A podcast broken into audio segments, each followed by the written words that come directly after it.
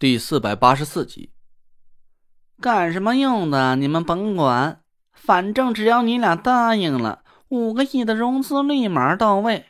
而且我还答应你们，斗金风投集团只有分红权，不参与彩虹房地产的运营和决策。那若兰紧盯着我，德福又在一边笑眯眯的补了一句：“二少爷，二少奶奶，这话您二位应该能听得明白。”也就是说，只要您二位答应了这事儿，这五个亿就算是大少爷借给你们二位的个人资产了。您二位是拿去还债也好，投资生意也罢，那就全凭您二位自己怎么高兴了。我当然明白那若兰所说的意思，我心里一动，要是这样的话，我欠田天祥的那五个亿就可以一步到位，全部还清了。至于我欠那若兰的这些钱什么时候还，我才不在乎呢。他敢跟我要债，我就敢耍赖。我就不信呢，他还能去法院告我，让我坐牢。除非他是不想摆脱天邪命格的纠缠。一年之后，等他四十八岁生日那天，也就是他把自己给克死的时候了。五个亿呀！要说我没心动，嘿，那是假话。但是我没敢马上就答应那若兰。因为我也不是傻子，我突然明白了那若兰的真实目的了。在彩虹房地产的名下建一个独立账户，账目的进出只有德福一个人可以掌控。那也就是说，这个账户就是代替了郑英明的户外用品商店，是和那个神秘的境外财团进行见不得人的交易用的。那若兰终于露出她的狐狸尾巴了。我的心脏按耐不住的狂跳不止，脑子里在迅速的转动着。好机会，这绝对是个好机会。王月交给我们的任务就是查清纳若兰到底有没有和那个神秘的境外财团有不正当的暗箱交易。现在纳若兰竟然主动提出要用田慧文的彩虹房地产开发公司做白手套，这岂不是给了我们一个千载难逢的机会去查案吗？但我心里还是有过一丝犹豫。要是我们真的查到了纳若兰就是个无耻的汉奸，我真的不知道要怎么去面对这该死的结果。这种犹豫只是在我心里一掠而过。我和田慧文交换了一个眼神，随后就做出了决定。行，师兄，但我有个条件。什么？你还有条件？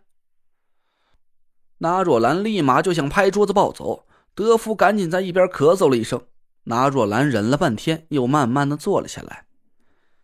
说说看。我坏笑的转了转眼珠子，说：“这笔资金不能以斗金风投集团的名义注入，必须用你私人的名义，我才接受。不然我头脚跟你解了天邪命格，你后脚就让德叔来跟我逼债，到时候彩虹地产不就是落到你口袋里了？”切，小人之心。就让德福跟你们签协议就行了，谁稀罕抢你们那个破公司似的？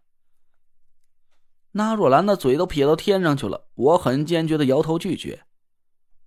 不行，就你那财迷德行，我信不过你。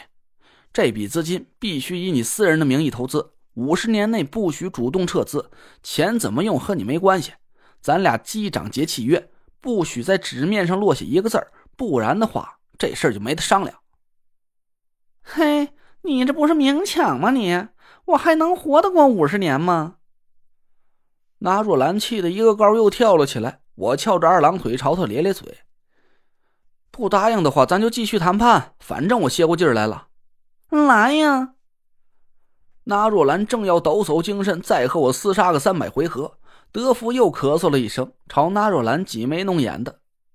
那若兰气哼哼的一屁股坐回椅子里。翻了半天眼皮儿，才不耐烦的挥挥手。机长也免了，算我倒霉。这辈子只有我讹别人的份儿，这还是头一回被人抢劫。还有事没事啊？没事就滚，麻利儿的滚，别在这惹我心烦。嘿，得嘞，我们这就滚。我快手快脚的把烟杆和电子火柴装进包里。那若兰又朝我吼了一句。三天之内把账户建好，让德福接收那笔款子呀，会以私人名义直接打到你公司账户，赶紧滚呐！见着你两口子我就吃不下饭。好嘞，哎，三天请好吧，您嘞，走，慧文，咱滚。我拉着田慧文走出门去，嘴巴都快笑咧了。无债一身轻啊，这话说的是真对。虽然现在我还没查清楚那若兰到底是不是出卖国家利益的汉奸，但至少我可以把五个亿的巨额债务摆平了。剩下的事儿就可以慢慢的去解决。现在离那若兰身上的天邪命格发作还有将近一年的时间，我有足够的理由去拖到这件事水落石出。德福把我和田慧文送出了公司，坐进了车里之后，我这才长长的松了一口气。感觉紧绷着的神经一下子就松弛了下来。德福敲了敲车窗玻璃，我把车窗落下来，对他笑了笑。德叔，三天之后有劳您跑一趟，去公司对接一下账户。哎，还有，别忘了把钱给我打过来。二少爷放心，我有数。德福恭恭敬敬的回答。我刚要关上窗子，他却一把按在了车窗上。二少爷。德福还有句话想要跟你唠叨唠叨，我心里一沉，右手悄悄伸进自己的衣兜。德叔有什么话尽管吩咐。德福的脸色还是很恭敬，但口气却阴冷了下来。二少爷、二少奶奶，这个账户对大少爷意义特殊，我希望二位不要对他产生任何兴趣。要是德福发现了有人在账户上私设了软件后门，窥探到什么不该泄露出去的事儿，到时候我就不好对大少爷交代了。德福说到最后一句话的时候，眼睛里突然闪过一道白色的精芒，一道凌厉肃杀的金行之气猛地从德福身上腾起。我突然感觉身体一寒，呼吸顿时就停滞了一下。我脸色一变，迅速的把兜里的小竹哨捏在手里，几乎是与此同时。我身边猛然传过来一道烈焰冲天般的火星之气，我没回头，还是紧盯着德福的脸。我知道那股法力是田慧文发出来的，她的紫薇凤女命格本身属火，死死的克制了德福的金行法力。在拥有了我的法力之后，田慧文的道行已经算是风水界里数得着的高手了。这股火星法力铺天盖地的燃烧了起来，一瞬间就把那股金星杀气给湮灭的干干净净。